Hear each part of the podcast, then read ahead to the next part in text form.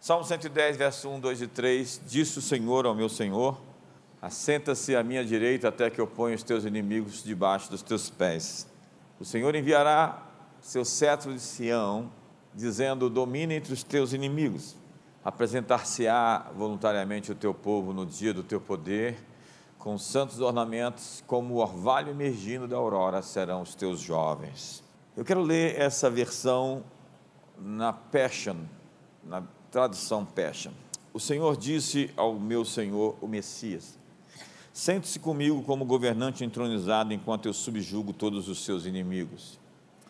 Eles se curvarão diante de você, enquanto eu os faço um estrado para os seus pés.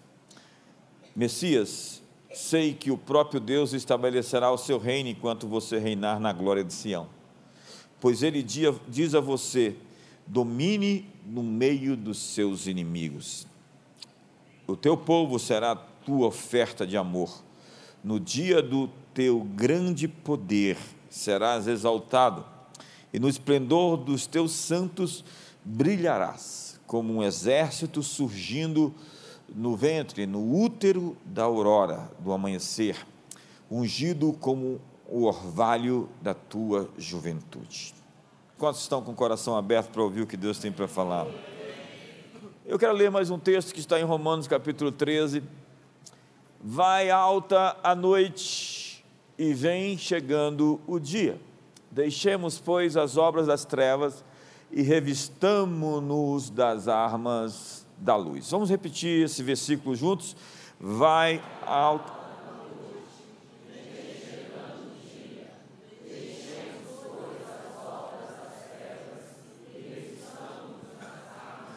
Só as mulheres, vamos ler esse texto.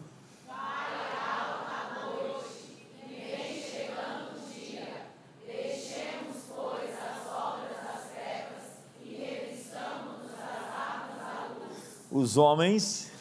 Vai alta noite e vem chegando o dia. Deixemos, pois, as obras das trevas e revistamos-nos das armas da luz. Excelente. A contagem de Gênesis dos dias da criação sempre começa no entardecer, no anoitecer. E houve tarde e manhã o primeiro dia, houve tarde e manhã o segundo dia. Lembre-se disso. Para os judeus, até hoje, o dia começa no anoitecer. O sabate sempre começa no pôr do sol, às 18 horas. Assim, nós devemos, segundo a Bíblia, passar antes pela escuridão até que o amanhecer chegue. Diga para o seu irmão, é noite, mas vai amanhecer. Então nós já estamos no último dia, mas demora-se um tempo até que o dia apareça. A parte mais fria e escura da noite é exatamente logo antes do amanhecer. Nós já estamos no último dia e vivemos em meio a um forte anoitecer. A mais profunda escuridão está tomando a terra. Jesus disse que um novo mundo iria surgir como as dores ou as contrações que vêm sobre uma mulher em trabalho de parto. É isso que ele disse, essas são as primeiras dores. Estamos de volta ao passado, de volta ao passado. Vemos o declínio da influência da civilização ocidental de maneira surpreendente. O impacto dos cristãos na cultura está em rápido declínio e prevê uma erosão alarmante entre os jovens de 25 anos ou menos. O cenário atual é que nós estamos perdendo a juventude. Os direitos humanos estão em desuso. A dignidade humana já não é uma coisa tão popular. Liberdade de expressão está hoje sob júdice. As pessoas têm mais direito de se ofender do que você de dizer elas, a elas a verdade. Liberdade religiosa e liberdade de imprensa hoje também são relativas. Você pode dizer certas coisas se estiver do lado certo. E o lugar do culto agora pode ser vigiado para não emitir determinadas opiniões. Ou pior, é enfatizar certos textos bíblicos desperta alguns sentimentos bem irados. Um outro tipo de família, aborto, incesto, pedofilia, o tal do suicídio assistido, são agora pauta, agenda do dia da esquerda política. A engenharia social se tornou uma ferramenta útil para controle populacional. É incrível pensar que existam pessoas que pensem que seu trabalho na vida é diminuir a população mundial, porque com o aumento da população, todos nós estamos em risco, então muitos podem morrer para que todos se salvem. Que lógica mais demoníaca. Que tempos. Estamos voltando ao passado, como Sêneca, um dos mais instruídos cidadãos de Roma, disse: Nós afogamos as crianças que nascem doentes e os bebês. Para eles, os escravos não tinham alma as pessoas não tinham valor, dignidade pessoal. Em matéria do dia 12 de janeiro deste ano, 2023, diz: democratas americanos votam contra legislação que exige atenção médica imediata para bebês que nascem vivos após a tentativa de aborto. Pelo menos 200 deputados americanos votaram para que os bebês que nascessem vivos depois das suas mães tentarem matá-los, não tivessem assistência médica nenhuma e fossem deixados para morrer. Matéria da revista Veja, de 5 de março deste ano, dessa semana, portanto, de hoje. Teste da realidade. Matéria assinada por Vilma Gringinski. Vírus saiu do laboratório e máscaras foram inúteis. Então, me digam, o que foi toda essa encenação? Nós podemos estimar quando o dia vai amanhecer? Porque eu percebo que nós estamos durante, no meio de uma noite muito escura. E em todas as gerações, nós tivemos batalhas violentas em todos os lugares. E em breve nós teremos a colisão final. O fim dessa era está próxima. E não é o fim do mundo, é o fim da era. É uma mudança de era. E todos neste planeta vão precisar escolher um dos lados porque o mal está se tornando muito mal. Eu não esperava ver que as pessoas fossem celebrar de maneira tão assintosa o prejuízo, o dano e a morte das outras pessoas nas redes sociais. O Twitter virou uma latrina. É incrível ver como as pessoas odeiam umas às outras de maneira radical e alguns até se definem como cristãos e fazem o mesmo. E nesse conflito não haverá nenhuma neutralidade, nenhum lugar sem conflito. Mas haverá sim uma distinção gradativa entre aqueles que caminham na luz e os que mergulharam nas trevas. Tem gente tomando um banho de escuridão e quanto maior a escuridão for, mais a luz se destacará. Como diz o texto de Isaías: Dispõe-te, resplandece, porque vem a tua luz e a glória do Senhor nasce sobre ti. Pois eis que as trevas cobrem a terra, e a escuridão os povos, mas sobre ti aparece resplendente o Senhor e a sua glória se vê sobre ti. As nações se encaminham para a tua luz e os reis para o resplendor que te nasceu. Tudo está ficando mais escuro e tudo está ficando mais claro. A divisão entre o bem e o mal, ela não é mais sutil, ela está evidente. O caminho do justo, diz a Bíblia, sempre se tornará mais brilhante. A vereda do justo é como a luz da aurora, que vai brilhando mais e mais até ser dia perfeito. Então nós caminhamos para um dia perfeito, onde não haverá mais noite depois do amanhecer. E o que as Escrituras dizem é que a luz venceu, a luz vencerá, e as nações e os reis serão atraídos pela luz, as nações se encaminham para a tua luz, e os reis para o resplendor que te nasceu. Que incrível texto. Esses são os dias que os profetas antigos quiseram ver, desejaram viver. Este é um tempo de maiores honras e de maiores desafios e responsabilidades.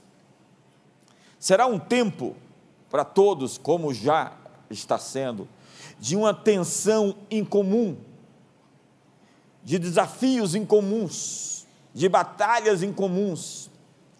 Para atravessar, no entanto, esse momento, nesses dias, alguns dos maiores profetas e líderes espirituais serão levantados. É o que Rick Joyner chama de o exército do amanhecer. A geração que está por vir será parte da maior transição que já existiu na terra.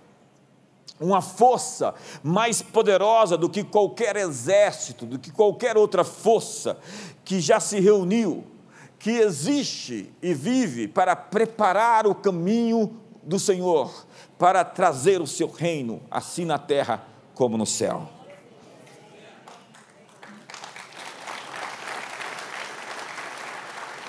Esse exército, agora é invisível, mas já está em cada cidade e cada nação desse planeta. Eles estão despertando aos poucos, eles estão sendo ativados, eles estão sendo acordados, e em breve, logo, iniciarão a marcha para a última batalha. A guerra final entre luz e escuridão, o confronto derradeiro entre a verdade e a mentira, a retidão e a maldade, a justiça e a injustiça. O tempo está próximo em que os guerreiros se juntarão. Deus está unindo os pontos, unindo pessoas, criando sinergia. Essa gente foi convocada, mas ainda não vê de maneira clara eles só sabem que há algo queimando em seus corações. Será que eu estou falando com alguém hoje? Alguém que está ardendo por algo mais? Alguém que sabe que está chegando algo que vai atropelar todas as hostes infernais?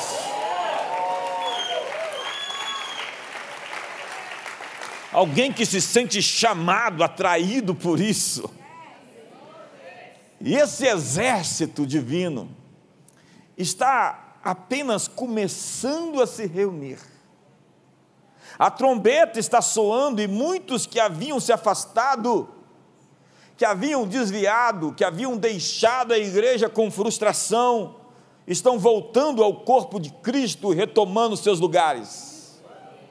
Diga por aí nas ruas, sejam bem-vindos de volta, porque esta é a última chamada, é a hora de todos vocês voltarem.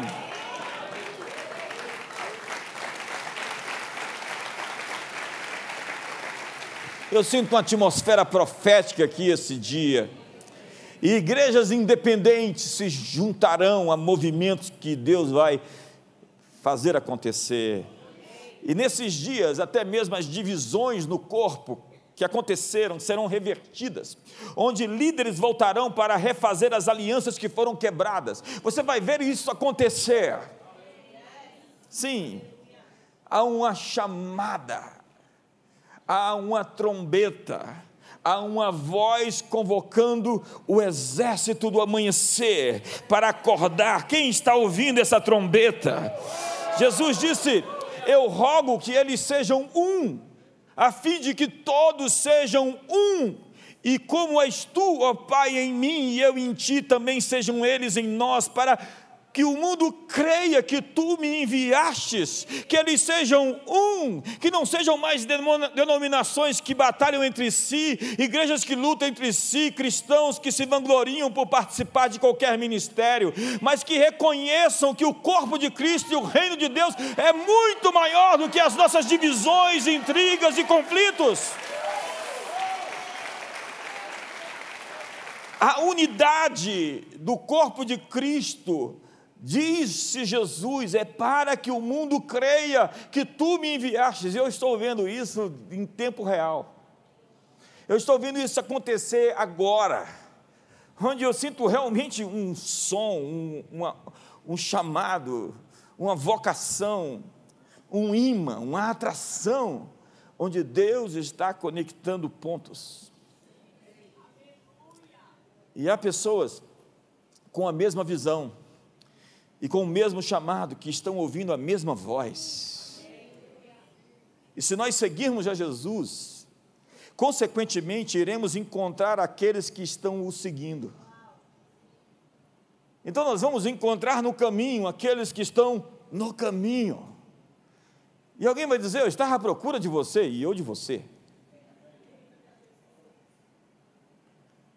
Mas é, quem tem ouvidos para ouvir?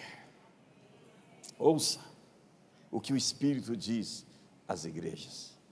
Moisés, diz a Bíblia, queimou todas as pontes no Egito e seguiu porque permaneceu firme, como quem vê aquele que é invisível. Olha só o final desse texto. Ele permaneceu vivo, firme, como quem vê aquele que é invisível. É isso que fez Moisés promover a ruptura com o Egito, com a Babilônia dos seus dias.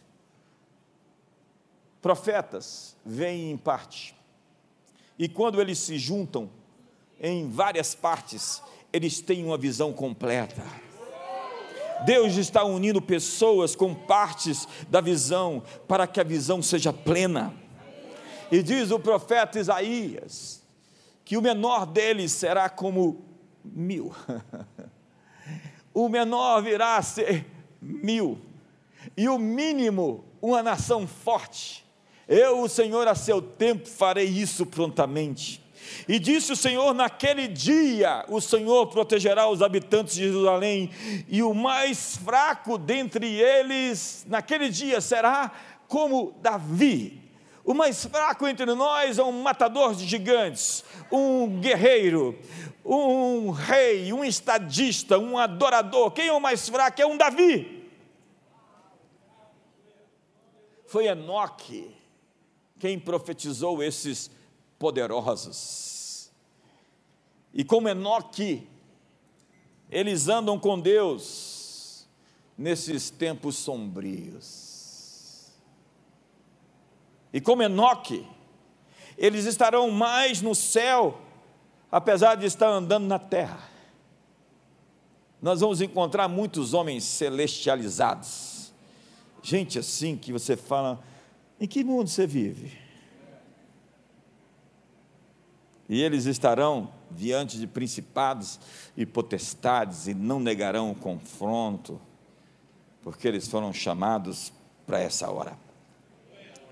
Mas acredite, essa será a missão mais difícil mas será feita com o poder jamais visto na história.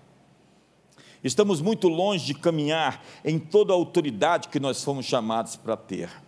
Se nós formos mensurar a igreja atual, ela tem tanto poder, mais poder do que a igreja primitiva.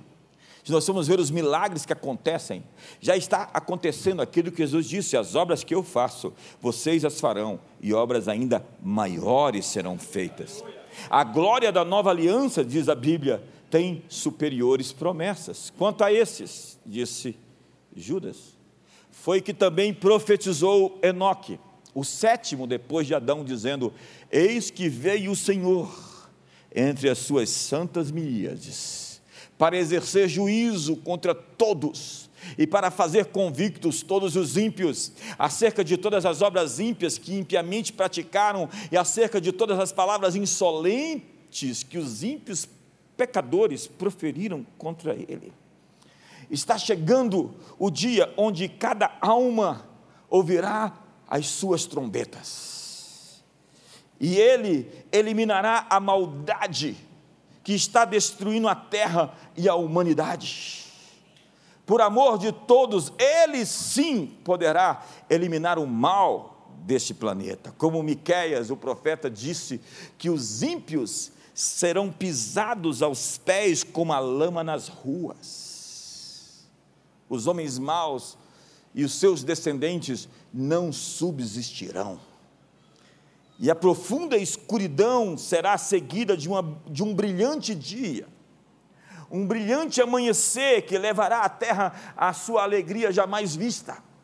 Diga para o seu irmão, põe o ombro, a mão no ombro dele e diga: vai amanhecer. Os tempos mais gloriosos, mais maravilhosos que quaisquer religiões, filosofias, utopias conseguiram descrever, melhor do que aquilo que a nossa mente é capaz de imaginar, a nova, a nova Atlântida de Bacon, a utopia de Morris, é incomparavelmente vibrante e resplandecente a visão bíblica do futuro. É o que Pedro diz o tempo da restauração de todas as coisas. Então, o um novo dia, em breve, amanhecerá sobre toda a terra. E como as águas cobrem o mar, Deus encherá a terra do conhecimento da sua glória. E é um dia de cura que está nascendo, um dia de reconciliação, um dia de restauração com Ele e entre todos nós, quando todos os seres humanos poderão se restaurar uns com os outros. Então surgirá um poderoso povo, diferente de tudo que já existiu. Ezequiel fala sobre os mais terríveis estrangeiros das nações, a eclésia, a comunidade da aliança, a grande sociedade, a cidade sobre a colina, a cidade sobre o monte, a noiva de Cristo. À medida que essa comunidade for assumindo sua forma final, todo ser humano desejará fazer parte dela. E aí diz Paulo, no texto sobre a ceia, pois quem come e bebe sem discernir o corpo, diga comigo, discernir o corpo. Discernir o corpo. Vamos lá, discernir o corpo. Discernir o corpo. Come e bebe juízo ou condenação para si o que Paulo fala sobre a Santa Ceia, a ceia do Senhor, é que é imprescindível para o bem e para a sobrevivência de quem a toma e faz parte do corpo, ou se diz fazer parte, que discirna o todo, o corpo. Discernir o corpo é, portanto, reconhecer o seu lugar nele e assumi-lo. Se você é corpo de Cristo, você tem um lugar nesse corpo é ter comunhão uns com os outros. Se eu discerno o corpo, eu respeito os irmãos, eu tenho consideração a eles. É uma questão de sobrevivência. Os desafios da comunhão, os desafios, as pressões, as provações provocadas pelos relacionamentos, servem para transformar você em um verdadeiro cristão Pegue a Bíblia e você vai ver 52 citações de uns aos outros. É nessa lixa de relacionamentos que nós nos tornamos pessoas melhores, que nós nos aprimoramos, que nós nos capacitamos a governar o mundo no meio de gente imperfeita, de gente mal educada, de gente complicada, de gente mal amada. em meio a críticas, em meio até calúnias e condenações, você não pode ser fisgado pelo laço da ofensa. Há tantos prisioneiros, tantos guerreiros do amanhecer que estão machucados, feridos e foram inabilitados para a guerra, porque estão amargurados. O preço de não ocupar seu lugar no corpo vai custar a você muito caro. Quem anda na vontade de Deus se ajusta e se encaixa com o restante do corpo de Cristo. Mas há pessoas que estão procurando o corpo de Cristo se encaixar nele. Há pessoas que não querem é, uma igreja para se encaixar, eles querem que a igreja se encaixe neles. A noiva de Cristo está se tornando madura, e ela vai ser tudo o que foi chamada para ser. João, no capítulo 18 de Apocalipse, diz: Eu vi a noiva se adornando, se ornamentando, se vestindo para o encontro. Você conhece essa cena de uma noiva que está se preparando para o casamento? É o que João viu. E não é uma noiva maculada e manchada. Jesus vem buscar uma igreja cujo corpo está em proporção com a cabeça. Uma noiva sem mácula, sem ruga e sem defeito. E essa igreja será incomparável a qualquer outra coisa que se conheça sobre a terra. Alguns querem que a igreja amadureça para fazer parte dela. Contudo, a chance do crescimento e maturidade vem por um treinamento básico na comunhão. Se você não é bom de comunhão, você não é bom de ser cristão. Porque os dois maiores mandamentos é ama a Deus sobre tudo, ama o próximo como a ti mesmo. E Deus nos deu pessoas, às vezes para nós cuidarmos, e deu pessoas, às vezes, para nos tratar. Então é no partir do pão, nas orações, nos uns aos outros, que nós vamos sendo transformados. Porque quem não aprende a ser igreja, pertencer à igreja, a uma casa, ser uma comunidade cristã, limitou sua maturidade em Cristo e a sua autoridade espiritual. Você, sem ser igreja ou corpo de Cristo, pode crescer em conhecimento, você pode até mesmo ter experiências espirituais, pode operar nos dons do Espírito, mas você está fora do seu lugar. E a sua tarefa está em compreender os tempos que vivemos e encontrar o lugar do seu chamado. Diga comigo, o lugar do meu chamado. Vamos lá? Porque esse exército do amanhecer, ele é voluntário. Olha o texto que eu li. Apresentar-se-á voluntariamente o seu povo no dia do teu poder. Você é chamado para fazer parte disso, voluntariamente. E é hora de você procurar encontrar o lugar onde você cabe no corpo. Se você disser não, Lamento muito, nós vamos sentir sua falta. Mas garanta você que outro vai se sentar nesse lugar. Você está dando o seu lugar a alguém. Alguém assumirá a sua comissão. Como disse a Bíblia, amou a maldição, ela o apanha e toma o outro o seu ofício.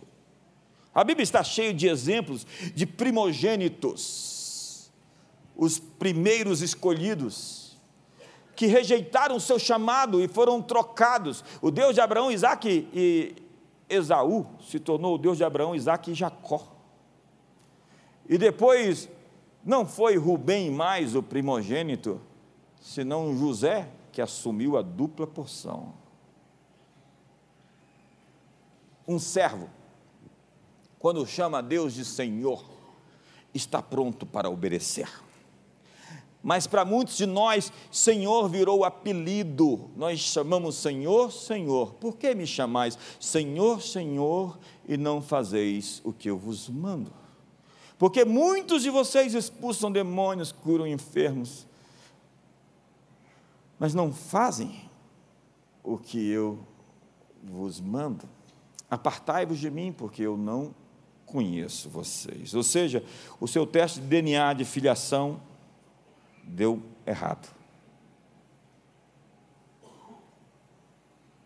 Um servo está focado em fazer a vontade do seu Senhor.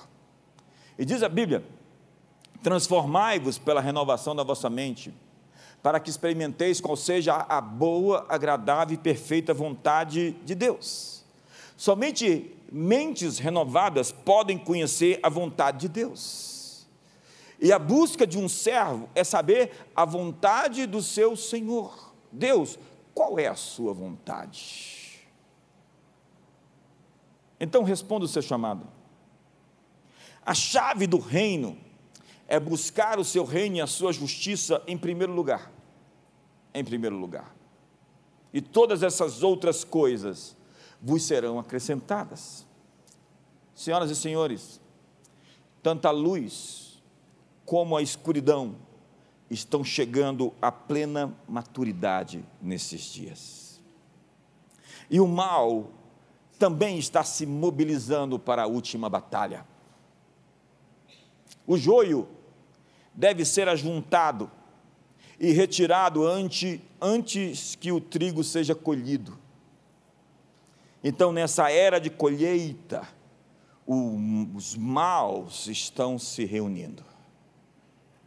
Na era de colheita, o joio será manifesto.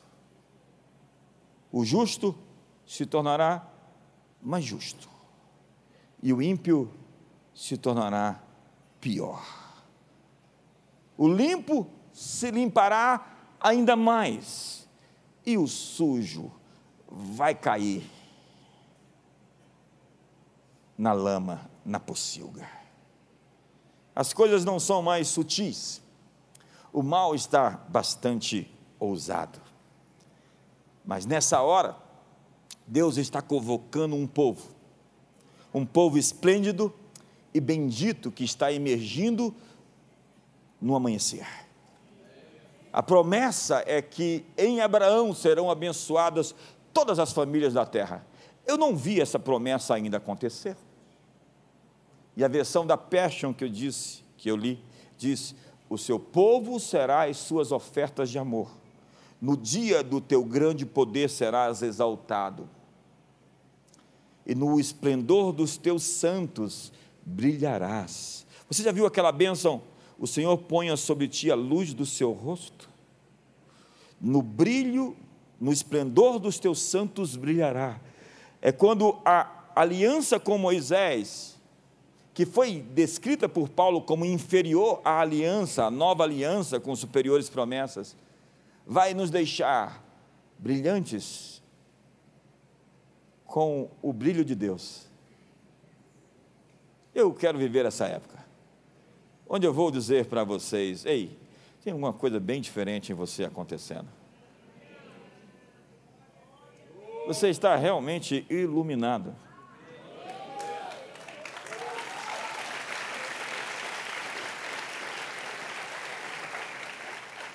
Como um exército, olha só o texto, surgindo no útero da madrugada, no ventre da aurora, na hora mais escura, ungido com o orvalho da sua juventude, Deus está levantando gente que figuraria na galeria dos heróis da fé se a Bíblia fosse escrita na sua época.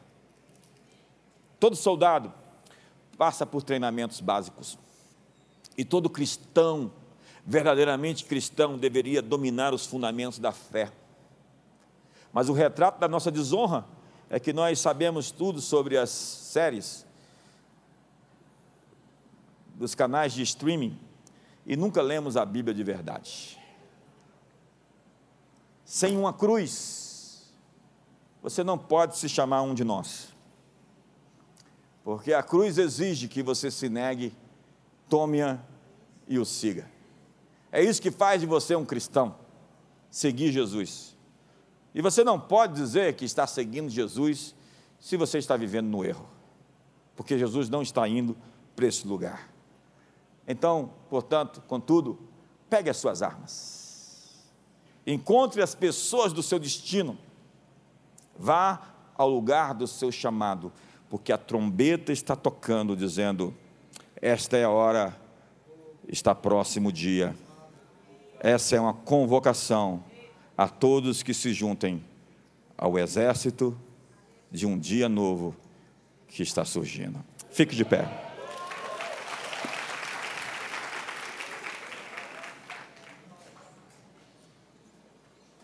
Você vê o chamado? Você ouve o chamado? Sabe? Anos atrás, décadas atrás, eu ouvi um chamado, ele me atraía, me chamava. Era uma voz que me puxava.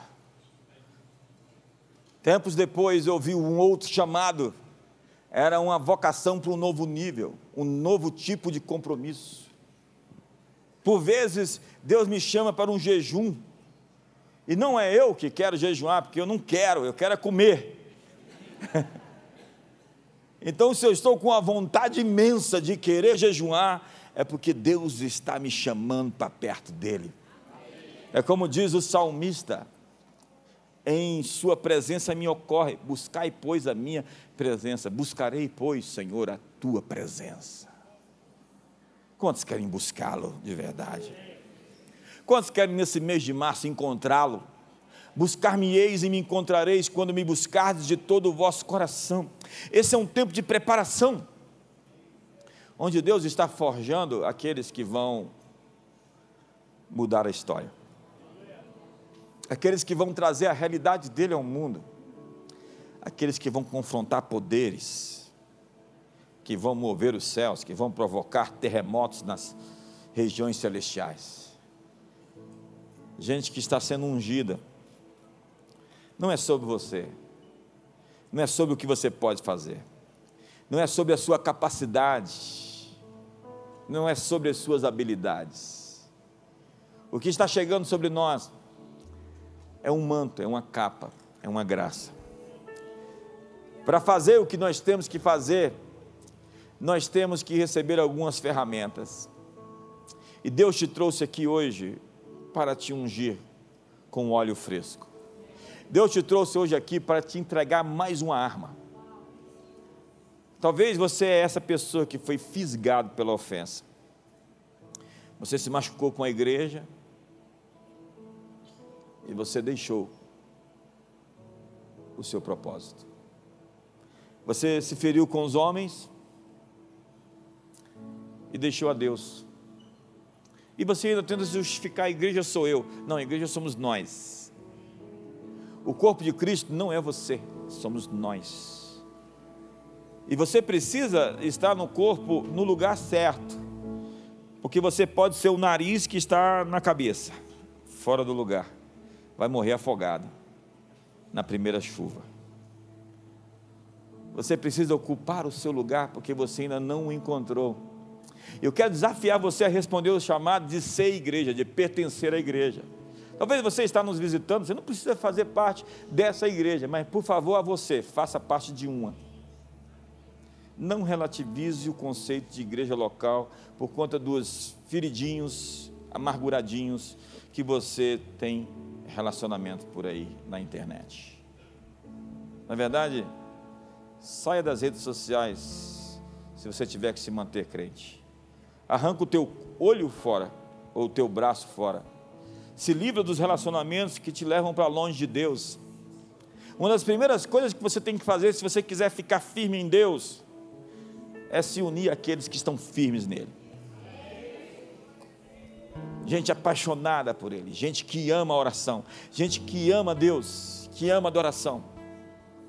Seus relacionamentos vão definir o seu destino. E quando você encontra o seu povo, você encontra o seu destino. Feche seus olhos hoje por um minuto. Eu estou ouvindo uma, uma chamada, é incrível. Essa semana quebrou-se algumas barreiras dentro de mim, com relação a alguns movimentos Sim, Deus está falando comigo. Nós precisamos nos unir para mostrar que Jesus é de verdade o Filho de Deus. Para que eles creiam em Ti. Nós precisamos quebrar as barreiras internas, desfazer os muros. Estamos no meio de uma noite escura, é verdade. Não está fácil para ninguém. As pessoas reclamam e eu digo a elas: não é somente com você. Eu tenho acompanhado tanta gente que está sofrendo. São dias de esticamento, são dias de purificação, são dias de aperfeiçoamento. O que você está passando, você está passando, você não vai ficar aí. Você está passando pelo vale da sombra da morte, mas você vai sair do outro lado. Você está passando pela crise, pela luta, mas você vai sair do outro lado se você não ficar andando em círculos, lambendo as suas feridas, reunindo com as pessoas a fim de que elas tenham dó, pena de você, a fim de que elas se unam a você nas suas deformidades. Ei, vira o disco. Existe um outro som, muda de página. Existe uma outra conversa. Ei, vamos mudar de assunto. Vamos trocar as discussões por adoração, por louvor, por gratidões, por ações de graças. Levante as suas mãos hoje. Existe um chamado para você para adoração. Existe um chamado para você para pregação. Existe um chamado para o sacerdócio do mercado. Não simplesmente para ganhar dinheiro. Ganhar dinheiro é uma coisa secundária.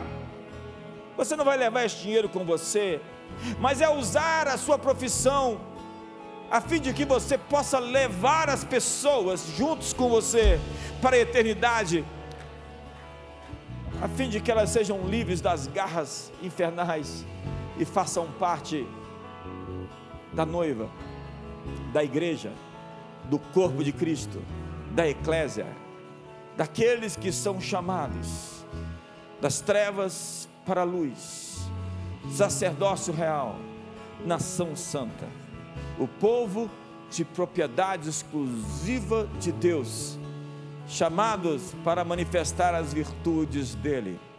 Manifestar as virtudes dele. Ei, você foi chamado para manifestar as virtudes dele. Como disse o apóstolo Pedro, que recebeste são coparticipantes da natureza de Deus pelas suas muito preciosas promessas, para manifestar a santidade, a verdade, para manifestar a luz Deus vai iluminar o seu rosto, Deus vai iluminar o seu corpo, Deus vai iluminar a sua família. Você vai ser uma testemunha com a sua vida. Deus vai iluminar a sua igreja, Deus vai iluminar a sua casa, Deus vai iluminar a sua empresa. Existe uma luz chegando, dispõe-te, resplandece, porque vem a tua luz. As nações caminharão para a luz que te nasceu, as trevas cobrem a terra, mas sobre ti está nascendo resplandecente a glória do Senhor. Levante as suas mãos.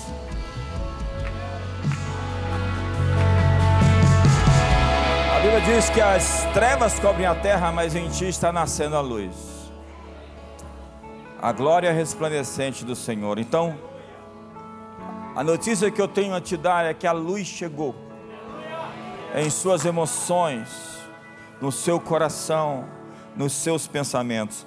Há pessoas confusas aqui. Há pessoas sem entender as coisas. Mas hoje é um dia de luz em você.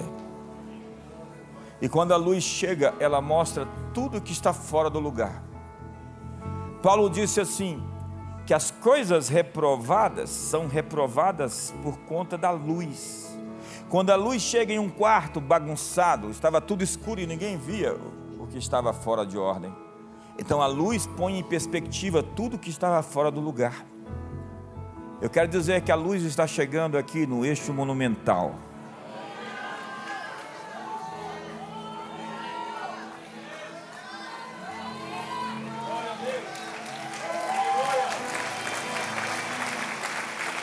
Haverá, haverá claridade dentro de você para entender as coisas que estão acontecendo. Há tantas pessoas confusas hoje, elas não sabem a estação em que vivem. Disse Daniel que os justos, os sábios, estarão no, no, no firmamento como estrelas, e eles entenderão a, a frase é: os sábios entenderão os tempos. Cabe a nós entender os tempos e as estações. E Deus está nos fazendo entender a hora, o momento, o tempo e o que devemos fazer. Você precisa de luz na sua casa, porque há confusão lá, a confusão com os filhos, as sombras que estão assombrando você, pesadelos na noite. Deus vai fazer você entender os seus sonhos, porque os seus sonhos são os seus sonhos. Por que, que você está sendo insistentemente bombardeado por esses pensamentos? A luz está chegando sobre os seus filhos, eles vão ver claramente. Ah, hoje clareza nos seus negócios. Quantos querem clareza nos seus negócios? Você vai ver o que você tem que fazer para decidir corretamente. Clareza no ministério. Sabe como a clareza é poder? Clareza é poder, porque você vai poder tomar decisões acertadas com base na verdade da luz que mostrou-a. Que seja uma semana de luz para você que seja um mês de luz e que você irradie essa luz onde você chegar. Imagine que Jesus estava ali e as multidões estavam tentando tocá-lo, elas podiam tocá-lo porque existia luz ao redor de Jesus. E uma mulher chegou bem perto e tocou na orla do seu manto e foi curada. Você sabe o que, que eu sonho em ver crentes que estão vivendo essa coisa da sombra de Pedro curava os doentes? Os lenços de Paulo faziam os demônios serem expulsos nós estamos para ver sinais e maravilhas pelas mãos da igreja, incrivelmente poderosos. Está chegando sobre você uma capa, quantos sentem isso? Está chegando sobre você um manto para milagres, para curas espantosas. Está chegando uma capa para você para ensinar princípios de maneira incomum. Nós estamos vivendo uma era Olha, eu sinto Deus colocando capacetes aqui sobre cabeças, cabeças atacadas por pensamentos, por ideias terríveis. Deus está colocando um capacete sobre a sua cabeça. É um capacete vermelho que é o sangue de Jesus sobre a sua mente, purificando a sua consciência de obras mortas, para que você sirva ao Deus vivo. Deus está te dando armas aqui, é uma espada sendo liberada aqui sobre as mãos daqueles que acreditam, para manuseá-la, uma espada de fogo, onde Deus vai expulsar os inimigos através da verdade de Deus que está na sua vida. Deus está colocando sandálias sobre os seus pés para marchar, cinturão da verdade, uma couraça para proteger o seu coração, os seus sentimentos dos ataques, nas suas emoções. Sim, Deus está protegendo você por detrás e por diante, sobre você, Ele está colocando a sua mão. Simplesmente, ouça o seu chamado hoje. Não, não, Deus não vai gritar. Ele vai sussurrar. E você tem que parar para ouvi-lo. Por esse menino orava eu. Samuel. Samuel. Eis aqui, Senhor, teu servo ouve. O chamado profético está aqui hoje. Onde estão os Samuels. Onde estão os profetas? Deixe ser curado. Não lembre as pessoas aquilo que você quer esquecer. Não fale mais sobre o passado, ele está resolvido. Desfaça os nós e siga adiante, porque o dia está amanhecendo. Haja luz haja luz, haja luz sobre o seu casamento, tão tumultuado e cheio de acusações e sombras, ameaças, haja luz. Essa é a sua oração dessa semana. Haja luz, haja luz. E quando você ficar com medo, diga: haja luz. E quando vier ameaça, diga: haja luz. Não tenha medo da luz. Não tenha medo da verdade a verdade nos libertará. Pense em alguma coisa sombria, diga: haja luz. E se o diabo aparecer lá no seu quarto quando você estiver dormindo, haja luz, não precisa acender a luz, a luz vai aparecer. E ele vai se espantar porque ele não consegue ficar na luz. ele tem que se esconder na escuridão e nas trevas. Haja luz. Senhor, eu estou pedindo luz sobre todos nós essa noite. Haja luz, haja verdade, que a luz venha, porque a noite já vai alta e o dia se aproxima. Revistamo-nos, pois, das armas da luz. Seja cheio de armas da luz e que o amor de Deus, a graça de Jesus e a comunhão do Espírito Santo seja sobre a sua vida. Haja luz!